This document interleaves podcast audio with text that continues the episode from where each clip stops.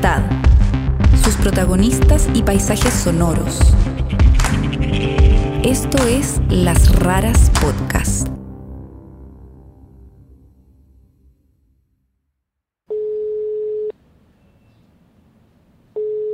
La crisis que estamos viviendo ha cambiado nuestras vidas de muchas formas diferentes. ¿Aló? Hola, pa. Hola, mi amor. Para algunas personas ha sido el motivo perfecto para hacerse cargo de temas importantes que tenían pendientes. ¿Vos me escuchás bien y claro a mí? Sí, sí, te estoy grabando, ya sabes. Así al menos ha sido para la periodista y escritora argentina Tali Goldman. ¿Ya me estás grabando? Ya te estoy grabando. Bueno, Ella vive en Buenos Aires y durante su largo confinamiento hay alguien que ha vuelto una y otra vez a su memoria. Su abuela, Alina Schraga. Bueno, no, porque viste que te conté lo del podcast, sí. pero ahora cambiamos de idea y va a ser sobre la babeyuña. La abuela paterna de Tali, a quien ella llama Babe Yuña, fue una mujer judía polaca que sobrevivió al holocausto y llegó a Argentina cuando terminó la Segunda Guerra Mundial. ¿Qué te parece esta idea? Me parece fantástica la idea. Alina era una abuela cariñosa, pero por problemas familiares, el vínculo entre ellas fue un poco distante.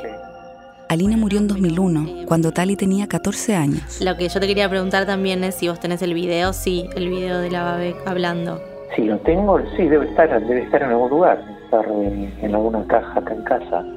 En este episodio acompañaremos a Tali a liberarse de un tabú familiar y a reencontrarse con la historia de su abuela. ¿Y vos lo viste ese video alguna vez? No, nunca lo vi. ¿Nunca lo viste? No, no, nunca lo vi. Porque me da una sensación de, de mucho vacío verlos en movimiento. En el camino conoceremos el testimonio de una mujer que vivió uno de los más grandes horrores del siglo XX y escucharemos un emotivo mensaje para Tali que estuvo guardado durante décadas. Bueno, no, yo tampoco nunca me animé a verlo, pero bueno, ahora me dan ganas de verlo. Así que bueno, eh, cuando yo vaya a casa me voy a llevar ese video y el, ah, el aparato. Bueno, bueno. Esto es Las Raras, historias de libertad.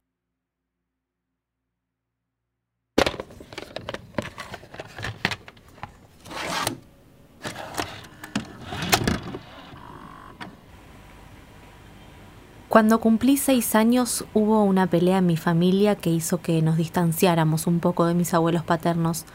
Yo los veía muy pocas veces al año, pero igualmente los quería mucho y estaban muy presentes en la familia. entré a la secundaria y me faltaba un año para terminar la secundaria cuando estalló la guerra entre Polonia y Alemania. Los aviones andaban tan bajitos que se veía prácticamente al aviador. Había un día fijo al año en el que íbamos a visitarlos. Era para romper el ayuno de Yom Kippur, el día del perdón, que es el día más importante para la religión judía. Ahí nos juntábamos todos con mis tíos, mis primos, mis papás, todos en la casa de mis abuelos. Cayeron, cayó mucha gente de nuestra vecindad, conocidos, compañeros de la escuela. Fueron meses muy duros, muy difíciles. Mi abuelo, al que le decíamos Seide Goldman, también era polaco. Y se conocieron con mi abuela justo cuando terminó la guerra y vinieron a la Argentina juntos. Y el hecho de que fueran sobrevivientes de la Shoah, esa es la palabra en hebreo que refiere a este holocausto en particular, siempre estaba muy presente en mí y en mi familia. Después salió una, un decreto que tenemos que usar una cinta blanca con la estrella de David en azul. En los primeros días de abril del 42 nos hicieron entrar al gueto. Yo fui a una escuela judía en la primaria y cada vez que se hablaba del tema, yo siempre contaba que mis abuelos eran sobrevivientes. No sé, había algo como de orgullo en eso, ¿no? Como cierta marca de la historia estaba presente en mi familia. porque ya a fines de agosto se empezó a sentir que algo va a pasar. A los hombres que sacaban a trabajar los llevaban a un lugar cerca de un bosque y los hicieron hacer pozos, pozos enormes. La historia de mis abuelos la conocí hasta lo que una nena puede saber. Cuando yo estaba en sexto grado, nos pidieron hacer un trabajo que se llamaba Mis Raíces y teníamos que reconstruir justamente nuestras raíces familiares. Y ahí recuerdo que entrevisté a mis abuelos y creo que ese fue el único acercamiento que tuve con su historia. Abajo en el sótano se hizo una pared y allí se formó nuestro escondite. Mi Babe Yunia se murió en 2001 y mi Seide Goldman en 2004 y desde ese momento hasta ahora siento que, no sé, hay un punto en donde no los tuve tan presentes como hubiera querido, o en realidad nunca me puse a pensar cómo fue nuestro vínculo. Así que eso se hizo muy, muy pesado. A veces no nos podían ni alcanzar un poco de agua, ni podían dejar que entre un poco de aire, nos ahogábamos. Pero el ser humano, la voluntad de, de vivir, le da tanta fuerza. Y creo que hay un proceso personal que estoy transitando que me lleva a querer saber más sobre ellos. Leíamos la Biblia, leíamos el Nuevo Testamento, hablábamos hasta con el estilo del Nuevo Testamento. Claro, si uno no, no buscaba de ocuparse de algo, no podía existir.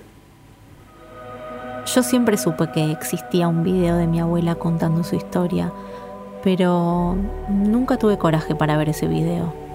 Los alemanes se fueron. Y ahora siento que quiero escuchar su voz, que quiero verla en acción, como revivirla. Bueno, subimos, la casa estaba llena de gente. Al vernos como estábamos, lloraban todos.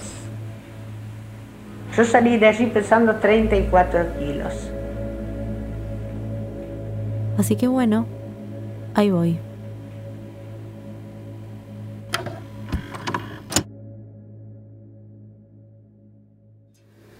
Voy a poner un jean después de 60 días. a ver cómo me queda. Ah, bueno, no dormí bien ayer a la noche de los nervios. Después de, de saber que voy a ver a mis papás y a mi hermana después de 60 días en vivo. bueno, el jean me queda bien. Así que bueno, recién ayer nos hicimos el permiso para para salir, para ir a buscar este video.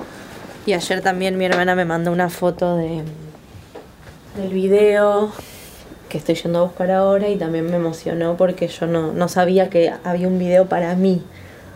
Eh, yo pensé que había un solo video para toda la familia y me doy cuenta que es un video que está dedicado de puño letra por mi abuela. Nada, algo que no sabía.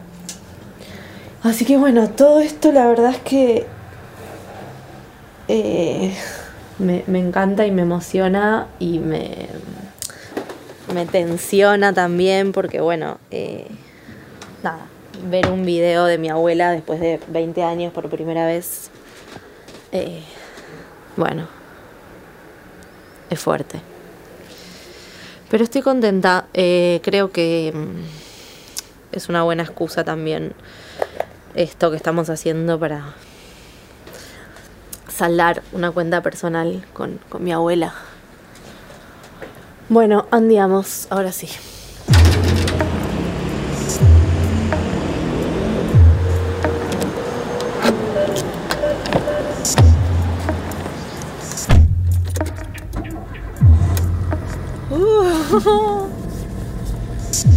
Son las doce y media del mediodía, viernes. Eh, el viernes es Shabbat.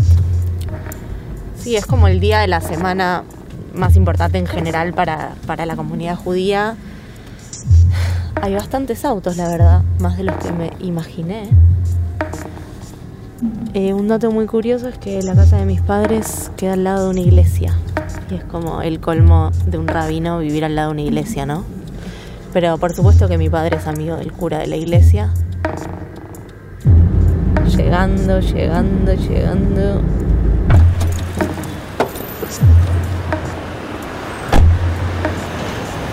Esperando el ascensor.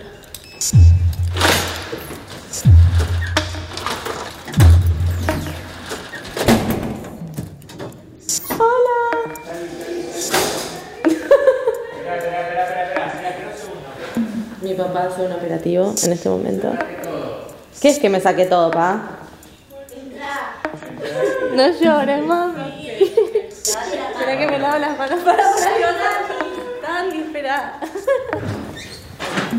Ok, bueno, acá voy a abrir el video que dice Tali. Es un, una caja negra de VHS.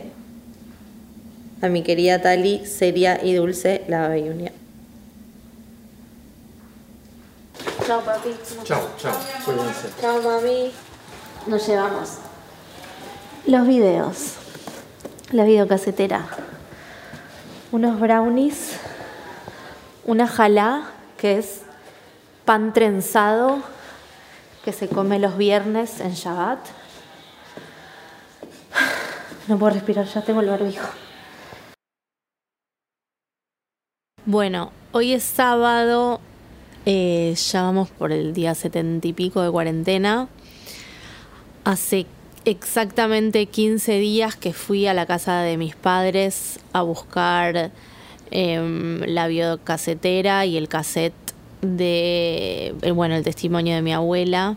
Pero, este, bueno, no me animé en estos 15 días a verlo. No quería que fuera como una presión pues me generaba como una angustia emocional, eh, porque claramente hay algo por lo cual yo en estos 20 años nunca lo quise ver. Así que bueno, me dispongo por primera vez en mi vida a los 32 años eh, a reconstruir eh, la historia de mi abuela. Las costumbres sí, las fiestas se festejaba. Y para Rosh Hashanah y Yom Kippur mis padres iban a la secundaria al día, es decir, era una secundaria polaca. el templo, no era un templo, era que estaba prohibido. Me gusta mucho cómo habla mi abuela. No me acordaba su voz. Recordaba que hablaba así con la R, pero no la recordaba como con ese vocabulario tan rico. Leíamos, íbamos al cine. Mi abuela era muy lectora, me estoy enterando ahora. Mirá, no sabía. Mi abuela tocaba el piano. Que estudié química. Una genia, mi abuela estudiaba química. Del 40 Era como súper culta mi abuela. Le gustaba ir a ver ballet. Y los primeros días de abril del 42 nos hicieron entrar al gueto, Mm. porque era un sótano grande Guau. de cemento. Bueno, ahí está contando que estuvieron en un sótano. Yo salí de allí pesando 34 kilos. 34 kilos pesaba. Bueno, voy a presentar a mi familia. Están poniendo fotos y mi abuela va relatando quién es. La primera foto son sus padres. Al lado mío está sentado mi esposo, Isaac Goldman, con Tali, con Tali Goldman. Detrás está parado Daniel, nuestro hijo. Mira, ahí estamos todos. Bueno, voy a decir unas poquitas cosas que quiero decir a mis nietos, porque a mis hijos yo no puedo decir nada, son grandes. Pero a mis nietos, que alguna vez van a mirar eso, lo que hablé hoy, y se van a dar cuenta que la vida no es fácil, hay que luchar por vivir, pero vale la pena porque es muy hermosa. Y ustedes deben tratar de ser buena gente, sobre todo buena gente. ¿Estamos?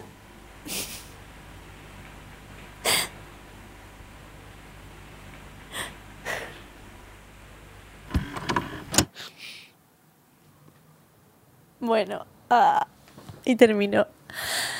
Em, bueno, me quedé al final porque aparecemos todos y todas. Y, y nada, me emocionó mucho como vernos a todos ahí y también lo que nos dijo mi abuela, que como ese mensaje de que, bueno, lo más importante era ser buena gente. Estoy como emocionada, contenta con haber visto este video. me gustó ver a mi abuela así, me gustó conocerla así, siento que no la conocía. Em, pero bueno, nada, estoy contenta, valió la pena, me dan ganas de escribir cosas sobre mi abuela. Y bueno, me voy a ir a dar un baño de inversión para relajarme.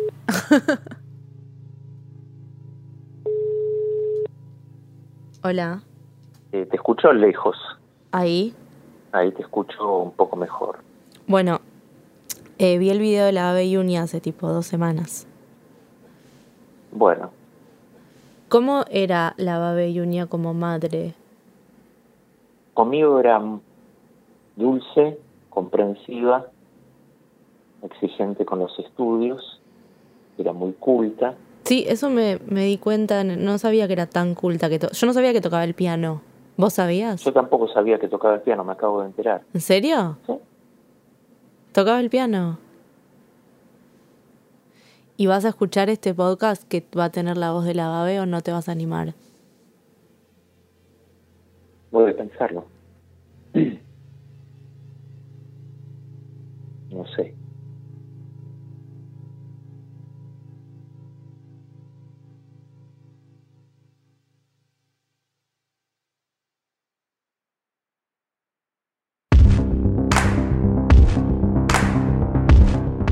El video con el testimonio de Alina Shraga fue grabado el año 1996 por la USC Shoah Foundation Institute for Visual History and Education. Queremos agradecer a Tali Goldman por compartir su historia con nosotros y a Daniel Goldman por participar en este episodio. También a Norma y Edna Goldman por su apoyo. Las raras somos Martín Cruz y Catalina May. Pueden ver fotos y más información sobre nosotros y nuestras historias en lasraraspodcast.com y Las Raras Podcast en Instagram, Facebook, Twitter y YouTube. La música de nuestras historias es de Andrés Nusser. El collage que ilustra esta historia es de Carolina Spencer. El registro sonoro de esta historia fue realizado por Andrés Fechtenholz. Nuestra productora ejecutiva es Martina Castro. Esta temporada es una producción de Adonde Media. Pueden escucharnos en Google Podcast, Spotify, Apple Podcast o donde prefieran escuchar sus podcasts.